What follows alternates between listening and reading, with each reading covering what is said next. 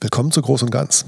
Das ist eine weitere Episode von Groß und Ganz, die ich zum Glück nicht alleine bestreiten muss. Und bei mir ist heute Katica. Hallo. Hallo Katica. Wer ist Katica? Ja, ich bin 39 in Hamburg geboren und aufgewachsen.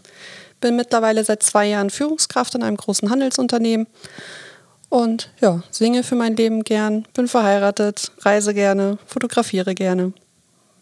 Das ist Katica und das ist äh, in 30 Sekunden einmal ein Querschnitt durch dein Leben.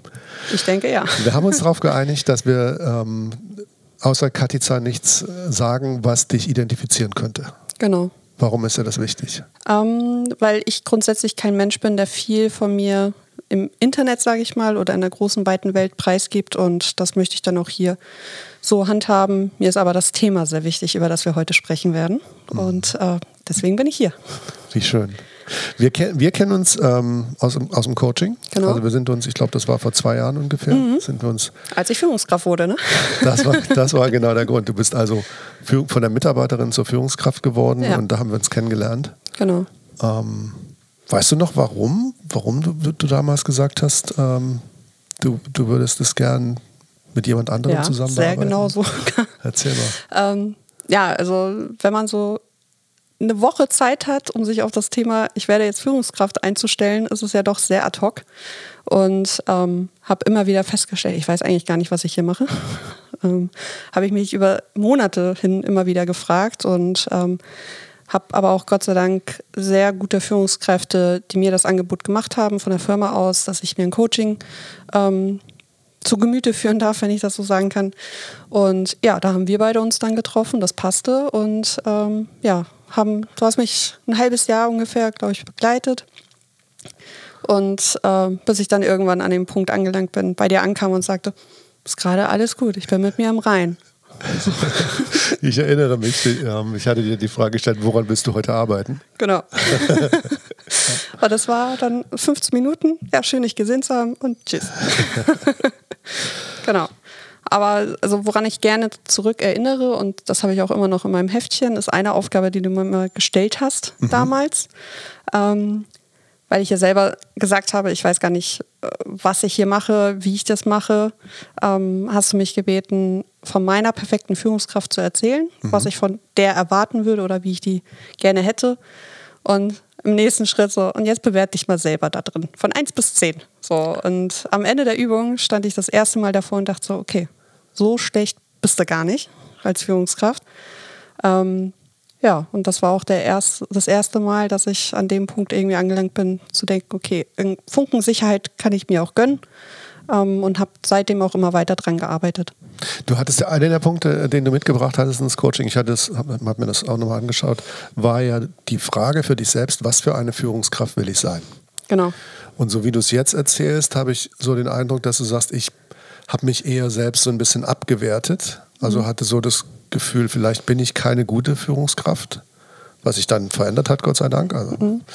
ähm, aber war das, war das so deine Eingangssituation, dass du gesagt hast, ich bin mir unsicher, ob ich eine gute Führungskraft werde?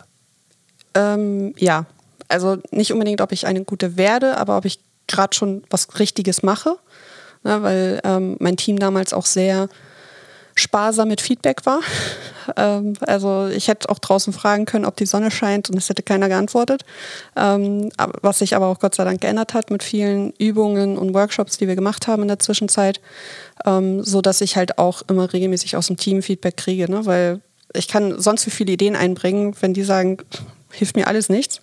Ähm, dann muss ich halt irgendwie was anderes finden oder wir gemeinsam, ne? Weil das ist auch etwas, was wir im Team versuchen, dass wir vieles gemeinsam gestalten und entscheiden, ähm, statt nur top-down und äh, ja, ich entscheide das jetzt und euch viel Spaß damit, sondern gemeinsam Lösungen finden und Entscheidungen treffen. Was war denn, wenn du aus heutiger Sicht drauf blickst, so der stärkste Treiber, der dazu geführt hat, dass du in deiner Führungsrolle angekommen bist? Also von diesem, ähm, mit, von der fundamentalen Frage, die du hattest, ähm, kann ich das jetzt schon? Mhm. Zu, zu heute, ähm, zu dem Punkt, an dem du sagst, ja, natürlich kann ich. Mhm. Selbstreflexion. Also ich weiß noch, vor dem Mal, wo wir nur eine Viertelstunde miteinander gequatscht haben, äh, war ich gerade frisch im Urlaub und ähm, kann mich noch gut daran erinnern, in Bayern sind wir auf den Berg gestiegen Und wir haben immer zwischendurch, also mein Mann und ich, äh, uns immer zwischendurch wieder mal umgedreht und nach unten geschaut und geguckt, wie weit sind wir eigentlich schon gekommen. Das hatte ich in der ganzen Phase, seit ich Führungskraft war, bis zu dem Zeitpunkt so gar nicht gemacht. Ich habe immer nur nach vorne geschaut, wo muss ich noch alles hin, was muss noch alles passieren, was muss noch erledigt werden, was müssen wir noch optimieren. Und ganz wenig dahin, was habe ich denn schon alles gemacht? Ne? Was ist denn schon besser geworden? Und ähm, da hilft es extrem viel, sich mit sich selber zu beschäftigen einfach und ähm, sich mit sich auseinanderzusetzen.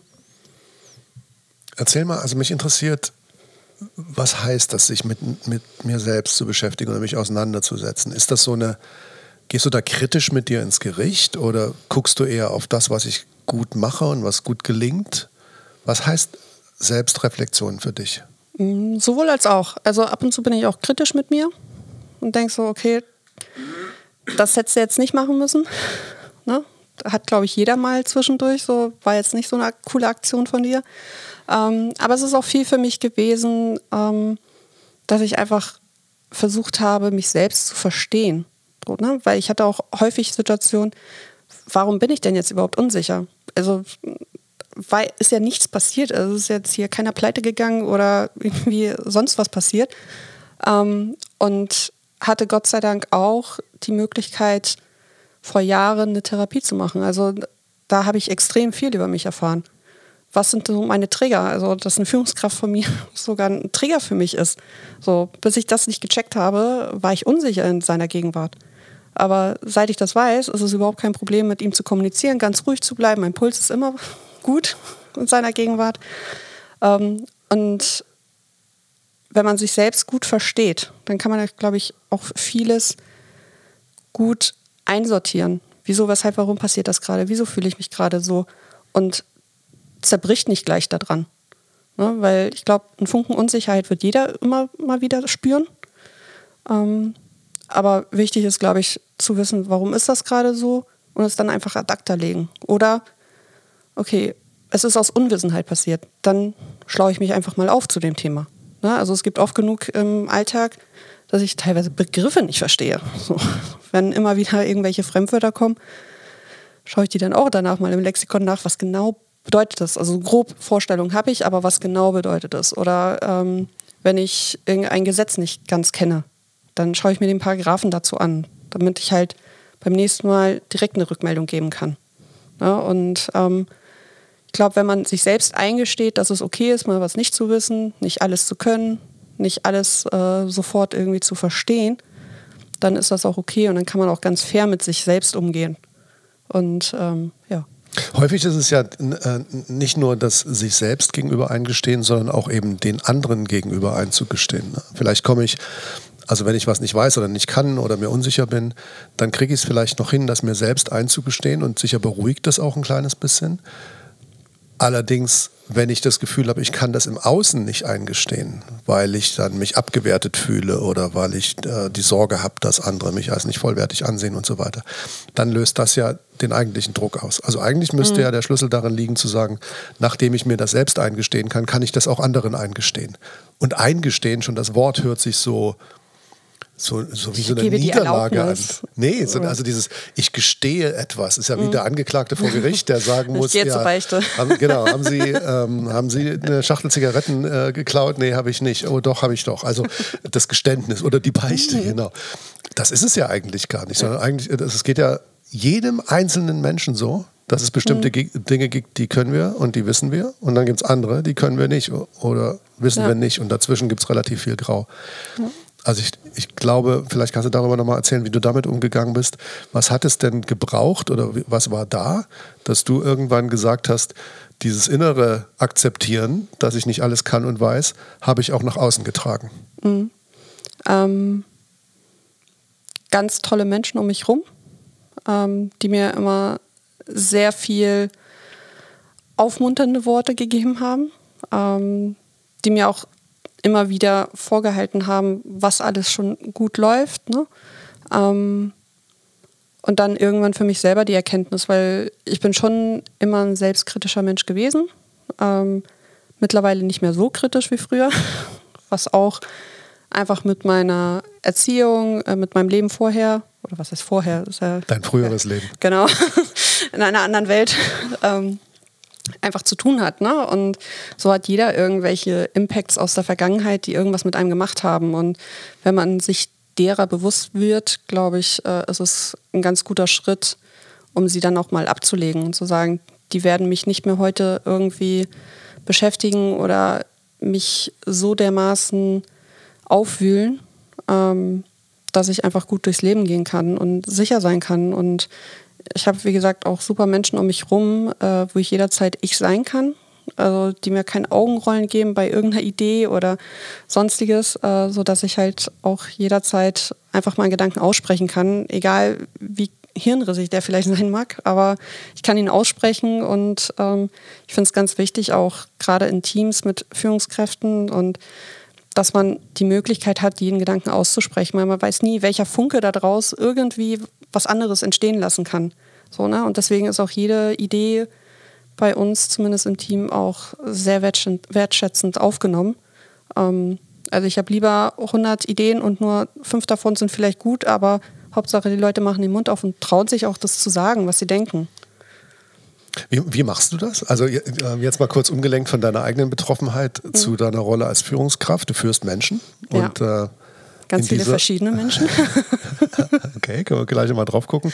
In der Rolle, in der Funktion bist du ja ein Stück weit mit dafür verantwortlich, dass die Menschen sich trauen, sich zu öffnen. Wir kommen mhm. jetzt gerade über die Brücke, wie gehe ich mit meinen eigenen Unsicherheiten um nach außen.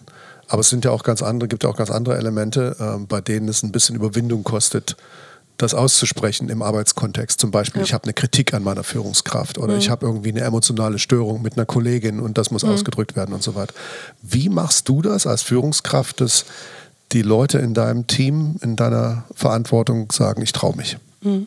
Ähm, wir hatten relativ zeitnah, nachdem ich Führungskraft wurde, haben wir einen Workshop gemacht mit dem Team und erstmal festgehalten, was sind denn unsere Werte? Also wie wollen wir eigentlich miteinander umgehen? Eben, dass man offen solche Sachen ansprechen kann. Ähm, haben so einen komplette, kompletten Wertebaum mit äh, Achtsamkeit, Vertrauen, Ehrlichkeit, woraus dann auch ähm, Ziele entstanden sind, wie wir miteinander umgehen wollen, ne? dass wir ehrlich und direkt miteinander sind. Ähm, und haben auf diesem Baum weiter aufgebaut und verschiedene Sachen dann initiiert. Ne? Da, da, darf ich da einmal mhm. dazwischen fragen, weil das ähm, mich wirklich interessiert. Ich habe schon zur Genüge erlebt, dass so Wertekonstrukte in Workshops gebildet wurden. Und meistens endete das dann damit, dass diese Wertebäume in irgendwelchen Meetingräumen an der Wand hingen oder auf Schreibtischen standen, in hübsch gestalteten. Bei uns sind sie auf dem Mauspad.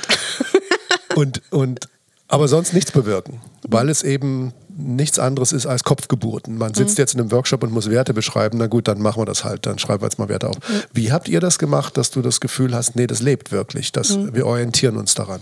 Ja. Also wir sind immer noch mit bei. Mhm. Also das ist, hat, glaube ich, auch keinen Endpunkt, das Ganze. Man muss es immer wieder sich vor Augen führen.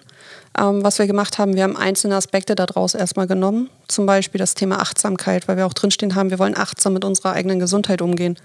Ne, und haben dann uns, weil ich davor auch bei einem Seminar war zum Thema gesunde Selbstführung, ähm, wie habe ich denn überhaupt die Kraft, jeden Tag das durchzumachen, was ich jeden Tag da mache.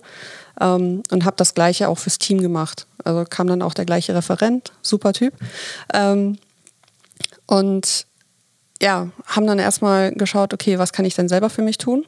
ne, um dieses Thema Achtsamkeit und ich bin gesund und gesund gehe ich zur Arbeit und nicht krank und erschöpft und sonst wie ähm, durchgesprochen. Dann auch das Thema direkte und offene Kommunikation. Wir haben nochmal Feedback, ein kleines Seminar draus gemacht, äh, um immer wieder Impulse dazu zu setzen. Und ähm, es war auch immer wieder, wenn ein Mitarbeiter oder eine Mitarbeiterin auf mich zukam, die und die hat das gemacht oder äh, die hat jetzt das aber nicht richtig gemacht. Ich so, ja, bist du schon zu ihr hingegangen? Hast du es ihr gesagt? Nee. Ich so, ja, dann mach's. Das haben wir ja gesagt, ne? Direkte und offene Kommunikation. Wenn du nicht alleine dabei sein willst, ich komme gerne mit und bin dabei, aber es muss von dir kommen. Ich fange nicht an mit, ich habe gehört, dass du. So ein Feedback gibt es von mir nicht. Na, und ähm, das funktioniert recht gut. Man muss es aber immer wieder einfach vor Augen halten.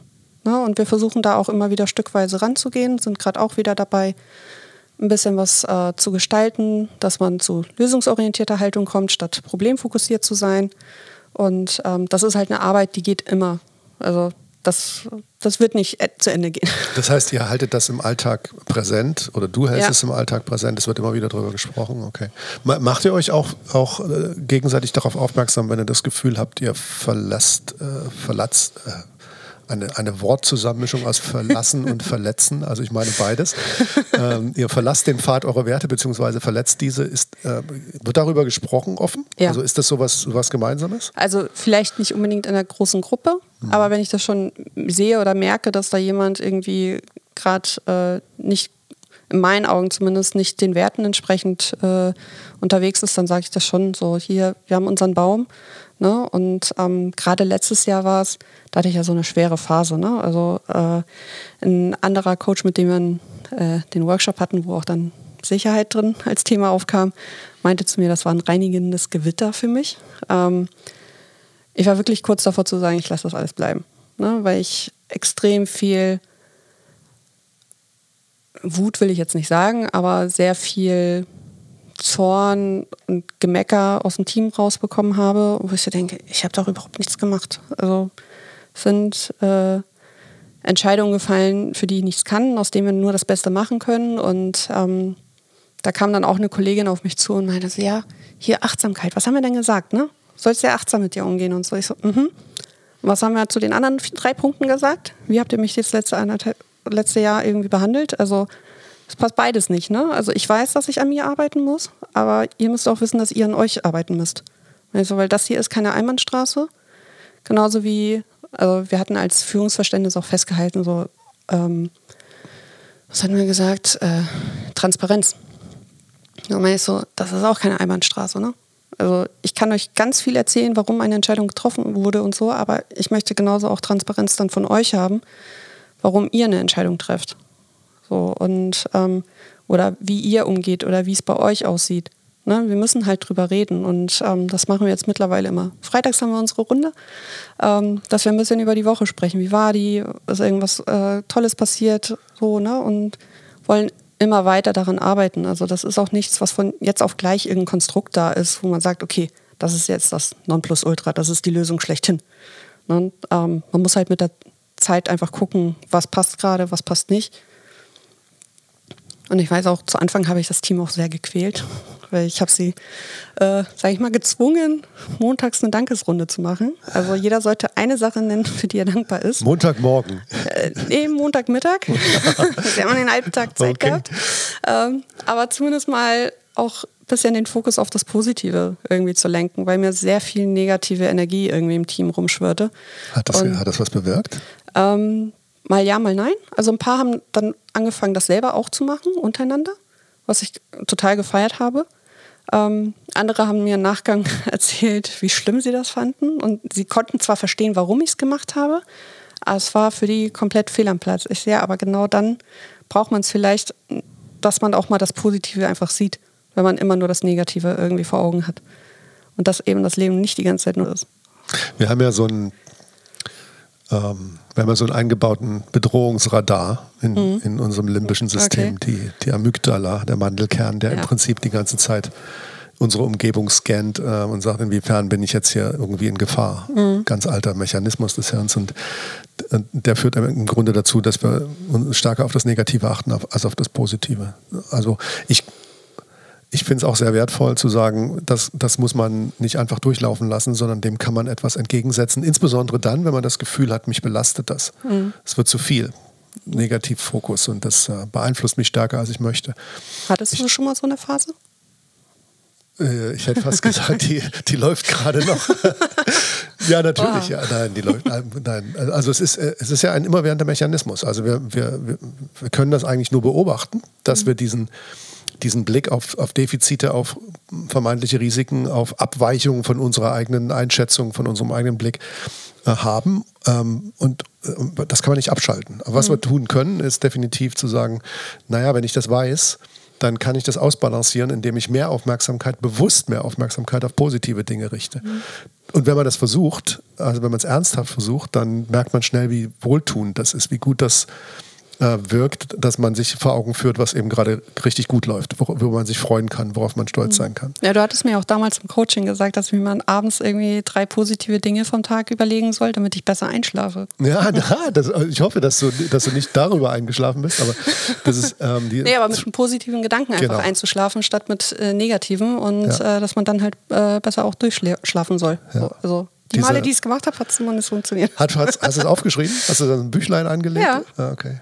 Das uh, Three Little Blessings, die, genau. das ist eine sehr, sehr kraftvolle. Manchmal, wenn man das im Business Coaching ähm, anwendet, dann sind ähm, die Klienten so ein bisschen skeptisch und sagen, ah, ist das so esoterisch? Irgendwie mhm. jetzt so, mhm. hm, muss ich dann auch Räucherstäbchen anzünden dazu? nee, es ist im Grunde ein ganz simpler Mechanismus zu sagen, mein Negativfokus, den ich ohnehin habe und besonders in Hochbelastungssituationen den zu kalibrieren, den zu stabilisieren durch mhm. positiven Fokus. Und dann vielleicht, um jetzt auch die Kurve zur Sicherheit wieder zu kriegen, so einfach mal zu sich selber. So, ne? Man darf sich auch selber loben, was man gut macht, worin man gut ist, was einem gut gelungen ist.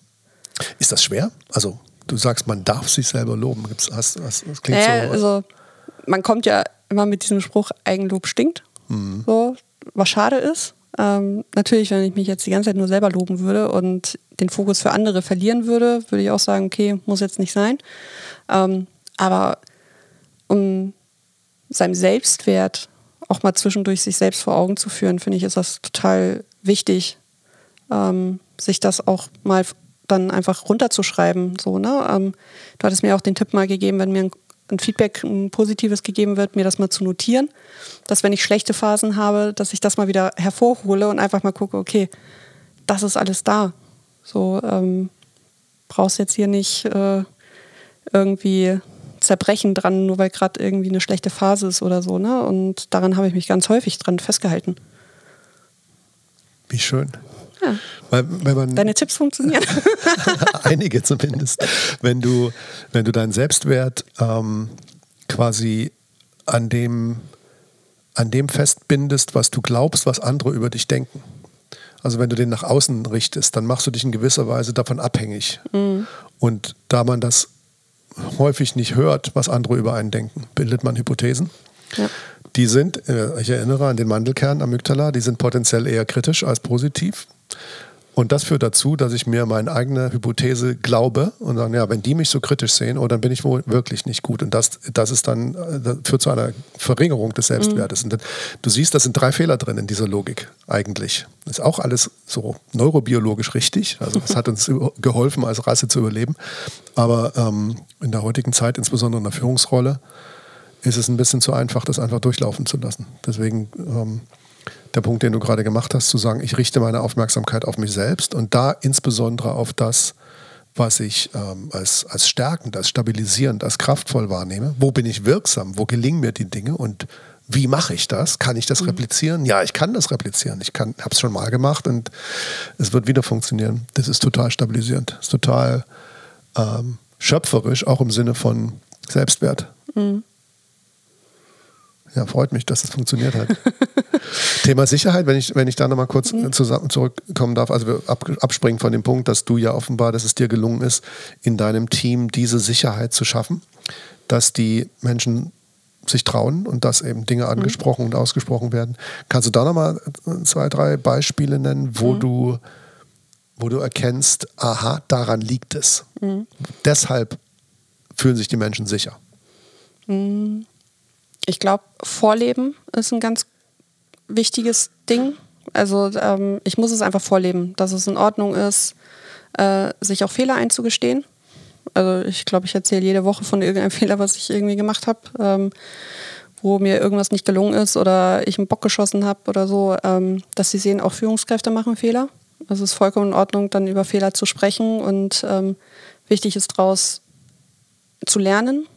Ne? Also mir ist es dann wichtig, nicht zu sagen, ja, passiert halt, sondern es ist passiert, weil ich äh, darauf nicht geachtet habe oder ähm, weil ich hier nicht rückgefragt habe oder so.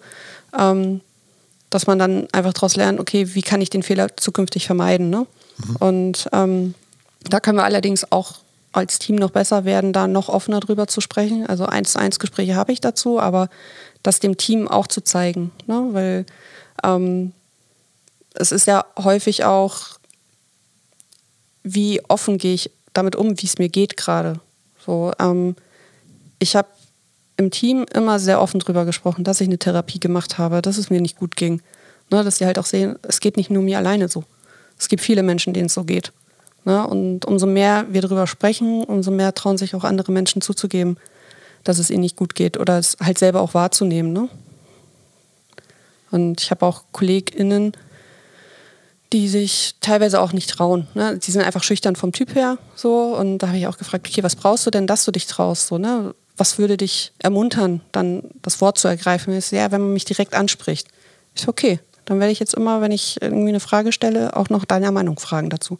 Ah, das ist cool. Darf, darf ich da einmal rein? Mhm. Also was du gemacht hast, ist offensichtlich in dem Bemühen, diese Sicherheit zu schaffen, die Leute zu fragen, was bräuchtest du denn, um dich sicher zu fühlen?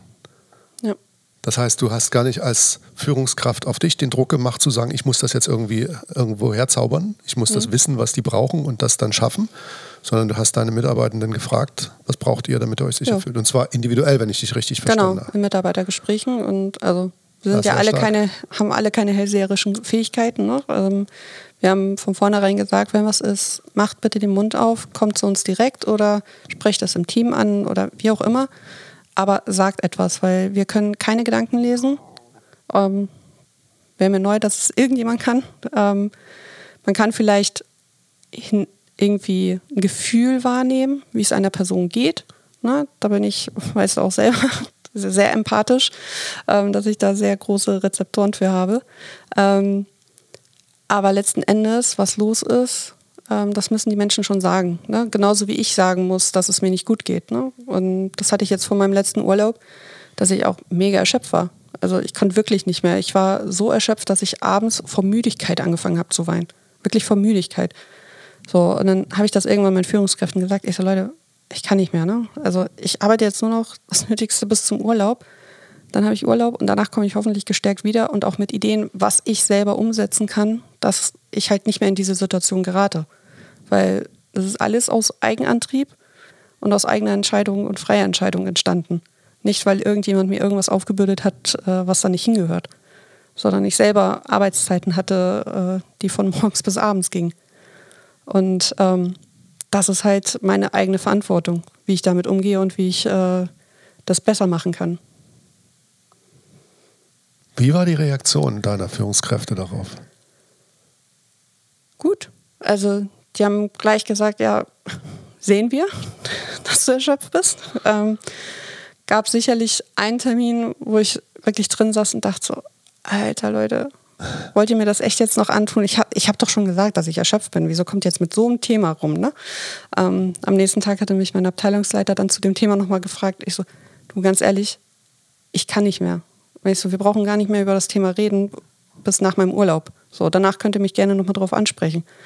Den anderen hatte ich dann, dann auch gesagt, ich, so, ich dachte echt so, wenn ich sage, ich bin erschöpft, dass ihr mich mit solchen komplexen Themen mal in Ruhe lasst. So, und war für die aber auch wichtig, dass ich das dann nochmal sage, dass es für mich eben nicht passend war. Ne? Und das ist das, was ich auch eingangs meinte. Ich habe halt super Leute um mich rum, wo ich das halt auch einfach sagen kann. Ne? Also, ich hatte auch Führungskräfte in der Vergangenheit, äh, da wäre ich niedergemacht worden, wenn ich sowas sage. Und sage, hier, geht nicht mehr. Ne? Ähm, aber dafür habe ich jetzt umso bessere. Das heißt, dieses Phänomen von Sicherheit fühlst du offensichtlich auch in deiner, in deiner Rolle, bezogen auf deine Mitarbeitenden sowieso, das haben wir schon geklärt, aber auch bezogen auf deine Führungskräfte. Genau. Also ich kenne, ich kenne durchaus Führungskräfte, die würden das nie machen. Das, was du gerade gesagt hast, die die leiden genauso darunter und die könnten das auch genauso beschreiben. Die würden aber nie zu ihren Führungskräften gehen und sagen, erstens, ich bin fundamental erschöpft, zweitens, nee, das Projekt kann ich jetzt nicht mehr nehmen und drittens, nach dem Urlaub komme ich zurück und, zurück und mache euch Vorschläge, mhm. wie, wie ich mich verhalten werde oder ihr euch verhalten werdet, dass das in Zukunft nicht wieder passiert. Also ich finde, das ist schon Advanced Level. Also ja, aber es ist halt das Gleiche, was ich auch meinem Team gegenüber sage. Ne? Wenn, ich, wenn ich den Mund nicht aufmache, wie sollen sie es wissen? Also die eine Führungskraft, die mich ja auch sehr gut kennt, ähm, die meinte dann auch nur so, du, das tut mir total leid, das habe ich komplett fehlinterpretiert, was ich dir noch aufbürden darf. So, ne? Und ist aber super, dass du mir das sagst. Ähm, ne? Und das ist es halt, das habe ich ihm auch gesagt. Ich so, du, ich mache dir gar keinen Vorwurf. So, also es ist ja meine Verantwortung, es auszusprechen. Das kann mir kein anderer abnehmen. Ich mhm. muss es sagen. Und ähm, dafür fühle ich mich aber auch sicher genug in deren Gegenwart und der Zusammenarbeit mit den beiden, dass ich das auch jederzeit tun kann. Ne? Und ähm, die schätze ich. Du hattest auf die Frage, ähm, wie hast du das gemacht, diese Sicherheit herzustellen? Und offensichtlich hast du das auch nicht nur in Richtung deiner Mitarbeitenden, sondern auch deiner Führungskräfte geschafft, hattest du gesagt. Also noch ein bisschen zusammengefasst. Also zum einen das Thema Fehlertoleranz oder Fehlerkultur, äh, Fehler als Lernchance begreifen. Zum anderen das Thema ähm, äh, Selbstoffenbarung, also selbstoffen sein mit dem, was mich beschäftigt. Dann hatte ich verstanden Thema Empathie. Empathie als Beziehungslogik, also wir, wir fühlen uns, wir, wir, wir geben uns Mühe, uns in den anderen reinzufühlen mhm. und äh, das, was wir da fühlen, das, was wir da spüren, das auch ernst zu nehmen und was damit zu machen. Das ist ja der Gegenentwurf zum Egoismus, ne? zum Blocken ja. und sagen, also meine Bedürfnisse sind schon wichtig, deine sind eigentlich wurscht. Mhm. Ähm, Gibt es zu diesen drei Punkten weitere, wo du sagst, die könntest du auch noch anführen? Sonst hätte ich bestimmt, noch zwei. aber die fallen mir nicht ein. okay. Also ich hätte noch zwei, die ich dazu, die ich dazulegen möchte. Ähm, und im Grunde haben wir das vorhin auch schon mal kurz berührt. Das ist das Thema Stärkenfokus. Mhm. Also in, in der Unterschiedlichkeit im Team nicht darauf zu achten, wo stört sie uns, ähm, wo, wo nervt es, dass jemand sich anders verhält als ich das tue oder als ich das möchte, sondern das tatsächlich als eine, eine Quelle von Kompetenz zu betrachten. Zu mhm. sagen, wenn du anders bist als ich oder wir, dann ist es per se mal cool. Mhm wir, wir sehen es vielleicht nicht sofort, aber es lohnt sich mal nach, danach zu gucken. Ja. ja. ganz spannend. Wir haben in unserem äh, Wertebaum, wir haben es ja dann nochmal ausformuliert, ne? weil aus Stichworten kann es ja immer wieder sonst in welche Richtung gehen.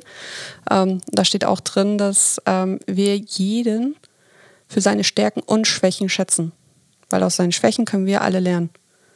So. Und ähm, das finde ich extrem wichtig, dass man da auch niemanden irgendwie hinten überfallen lässt, nur weil da ein paar Schwächen sind die hat jeder von uns. So, ne? Und ähm, wichtig ist, glaube ich, dann im Team, jeden nach seinen besten Stärken irgendwie einzusetzen.